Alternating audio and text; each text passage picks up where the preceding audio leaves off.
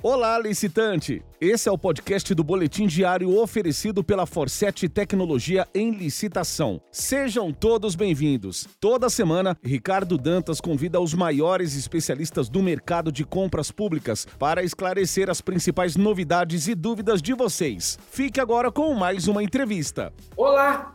Quinta-feira agora é dia de estreia. Está passando agora pela primeira vez aqui para falar sobre a rotina do pregoeiro, no caso da pregoeira. Eu tenho certeza que você tem muita curiosidade para saber um pouco mais sobre isso. E para isso estamos recebendo a querida professora Marcele Riton, que é consultora, especialista em licitação, ex-pregoeira da Administração Pública Federal e mestre em administração.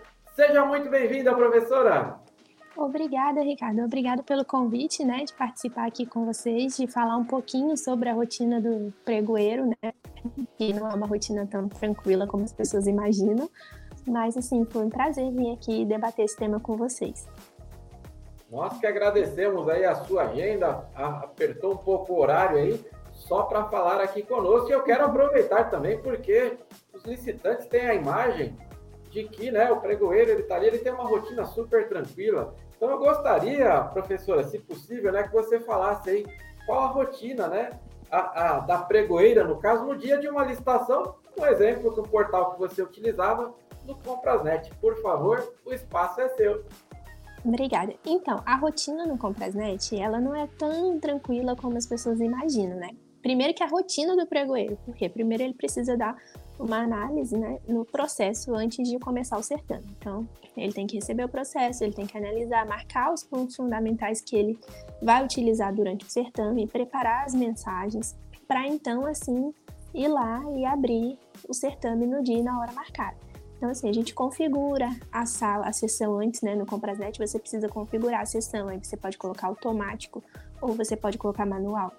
Eu prefiro manual porque o automático às vezes abre sozinho e aí você fica desesperado, meu Deus, abriu sozinho, fez tudo sozinho, como é que eu faço? Então, assim, como o sistema está mudando, a gente está atualizando, inovando toda hora, né? Então, toda hora tem uma atualização. Além dele ser muito instável, né, a gente tem esse problema. Então, qual é o ideal? Quando for operar um pregão, já deixa as mensagens do chat pronta, já olha o edital antes, já marca os pontos que você precisa falar para os fornecedores no o certame, ah, eu preciso falar das penalidades, eu preciso falar né, valor de diferença dos lances, ah, eu preciso falar para eles da, do tempo que eles vão ter para responder né, no chat, porque os fornecedores somem, né? Então a gente tem todo esse cenário que é estudado antes. Quando a gente fala na rotina, as pessoas acham que é só ir lá abrir e dar bom dia, mas não é. Tem todo um momento por trás antes de dar aquele primeiro bom dia, né? Então, assim, ele não é tão simples.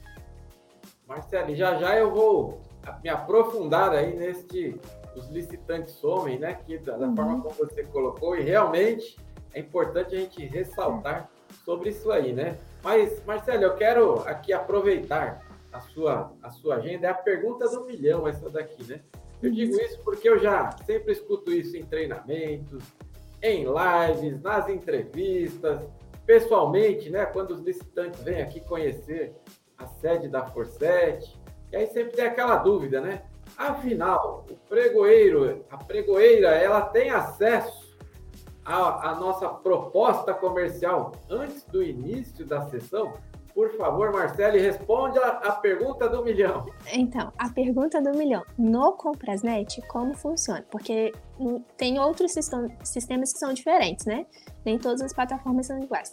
Mas no Comprasnet, a gente não consegue ver o nome das empresas, mas a gente consegue sim olhar as propostas. Tipo, eu consigo ver o objeto, eu consigo ver o quantitativo, eu consigo o valor que a empresa cadastrou, mas aparece fornecedor 1, 2, 3, 4, 5, 6 não aparece o nome da empresa. O nome da empresa no Comprasnet só vai aparecer depois da etapa de lance.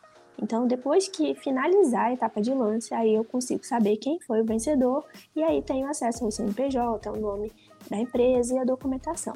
Então, antes, antes, né, da etapa de lance, o que que aparece para o pregoeiro? Só aparece a tela com as informações que foram que as informações que o licitante colocou quando ele cadastrou a proposta, né? A proposta digital que a gente chama. Quando ele cadastrou a proposta digital, aí a gente consegue ver essas informações. Mas o nome dele, antes dele lance, não, não temos acesso. Perfeito, Marcelo. Eu fiz questão de fazer essa, essa uhum. pergunta, né? Justamente porque muita gente tem dúvida, aí começam as teorias da conspiração, né?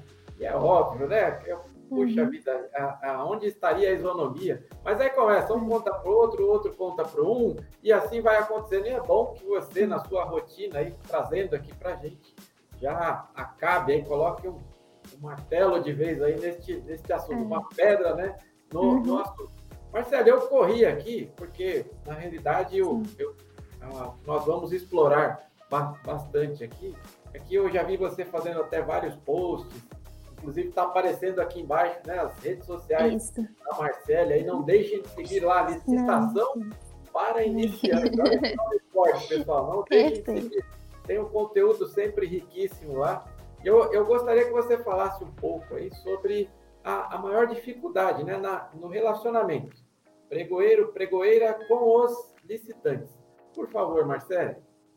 Então, para mim, essa é a pergunta de um milhão, né? Qual é a, maior dificuldade com os licitantes? Porque, no, pelo menos no Comprasnet, a gente tem uma dificuldade muito grande. Qual é essa dificuldade? É na hora da negociação. Por quê? Porque quando eu vou negociar, com o fornecedor, eu mando lá. Se o fornecedor aceita reduzir valor por X, Y%, e aí se o fornecedor não responder, em 10 minutos o sistema fecha. E aí ele não consegue responder. Então, para ele poder responder novamente, eu tenho que fazer uma outra pergunta. E aí, seu fornecedor já chegou no valor? Aí ele tem Aí, às vezes, você fica fazendo isso uma, duas, três, aí fala, nossa, esse pregoeiro é super chato, porque tá me mandando um montão de mensagem, mas o fornecedor não sabe que o chat fecha em 10 minutos. Então, assim, ou você responde rápido, ali, aceito, não aceito, posso reduzir, não posso, cheguei no meu menor valor, ou o pregoeiro tem que ficar te mandando mensagens. E o que acontece? Às vezes a gente fala e o instante some, aí tem que pedir para a equipe de apoio ligar, ir atrás, falar: olha, o pregoeiro está falando com você no chat, responde, porque você não consegue falar com as empresas.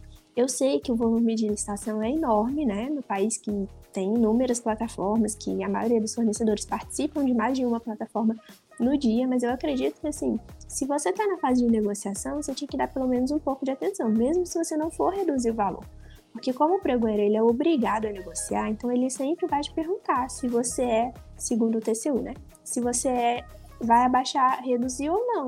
Então, se você não é a favor dessa redução, responda, não suma, sabe? Nessa etapa, é, atualizar a proposta. Se você venceu com um lance, negociou, você precisa mandar uma proposta atualizada. O pregoeiro vai te convocar para essa proposta atualizada. E você tem que estar lá no chat para responder, pelo menos, olha, estou enviando. Ele vai te dar geralmente prazo de duas horas, né? Prazo mínimo de duas horas para você enviar esse documento.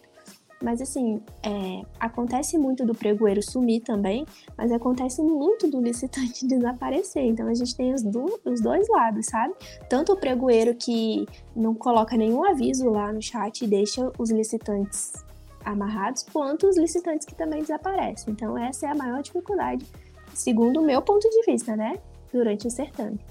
Marcelo, eu fico super feliz e uhum. me sinto aqui até na obrigação de falar, porque senão eu vou apanhar aqui do nosso marketing uhum. também. Mas nós temos aqui na Forset uma ferramenta que é o, é o radar. Ela uhum. foi criada justamente por conta disso. Porque muita gente era convocada e você bem colocou Muitas vezes não é por maldade, né? O licitante ele tem lá uhum. vários processos ao mesmo tempo e acaba destinando a energia para um, para outro. E a, a, aqui na Forcet desenvolveu uma, a tecnologia just, justamente né, para uhum. sanar isso. Onde ele é convocado, ele já recebe aí via aplicativo, a, a, olha, você está sendo convocado na licitação X, na uhum. licitação Y, para que ele tome uma, uma atitude. Foi é. muito bacana você colocar, porque realmente é, a, a, aquela história, né? Ganhou a licitação e perde por um detalhe é. administrativo, um detalhe técnico aí, né? Isso. É frustrante para todos, tanto para a administração, né?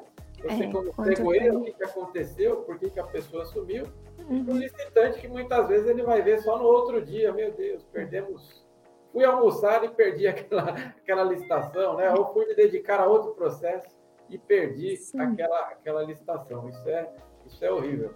Ah, Marcele, aproveitar aqui esses minutos finais, por favor, fale um pouco mais aí pra gente sobre o seu canal, seu canal no Instagram, onde você distribui tanto conteúdo para todos nós, por favor. Sim, então, o canal Licitação para Iniciante, ele foi criado não só para iniciante, né, mas para todos que têm dúvida durante o certame. Então, lá eu tenho conteúdo tanto para fornecedor quanto para pregoeiro. Então, assim, tem administração pública, tem sistema S, tem é, fornecedor, tem estatal, tem tudo lá. Então, assim, é, vão me mandando as dicas, eu vou postando sobre o assunto, né?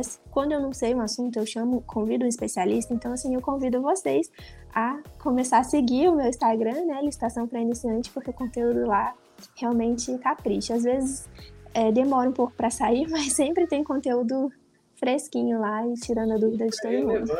Aqui é. na Forset a gente acompanha há bastante tempo. Uhum, que bom, obrigada. É, porque eu gosto bastante de falar sobre isso, né? Gosto de licitação, então, assim, para mim, é, postar para ajudar as pessoas é o maior foco do Licitação para Iniciante. Perfeito. Marcele, já estamos caminhando aqui para o final, só posso agradecer. Ah, tenho certeza que essa foi a primeira de muitas entrevistas, de muitas participações que você terá aqui conosco. Obrigado por sua agenda. E você que está aqui acompanhando, de repente não seguia ainda a, a professora Marcele, a, o Instagram apareceu aí embaixo, não deixe de acompanhá-la, realmente o conteúdo riquíssimo. E se de repente você está acompanhando aqui o canal, puxa, eu gostaria de aparecer também no Boletim Diário, todas as quintas-feiras, um novo especialista nós traremos aqui com muito conteúdo, assim como nós já acompanhamos aí a professora Marcele, o tanto que ela distribui, e é, esse, e é este o foco, o objetivo deste canal aqui, entregar conteúdo para todos, né? Capacitação. Então, Marcele, com a sua presença aqui, eu reforço o compromisso de que licitação é o nosso negócio. Muito obrigado, Marcele. Eu que agradeço, obrigada e até uma próxima. Este foi o podcast do Boletim Diário disponível no Spotify, Google e Apple Podcasts, Castbox e no seu agregador de podcasts preferido. Não deixe de seguir arroba licitaforsete em todas as redes sociais e acessar www.elicitação.com.br para começar a vender ao governo com a gente.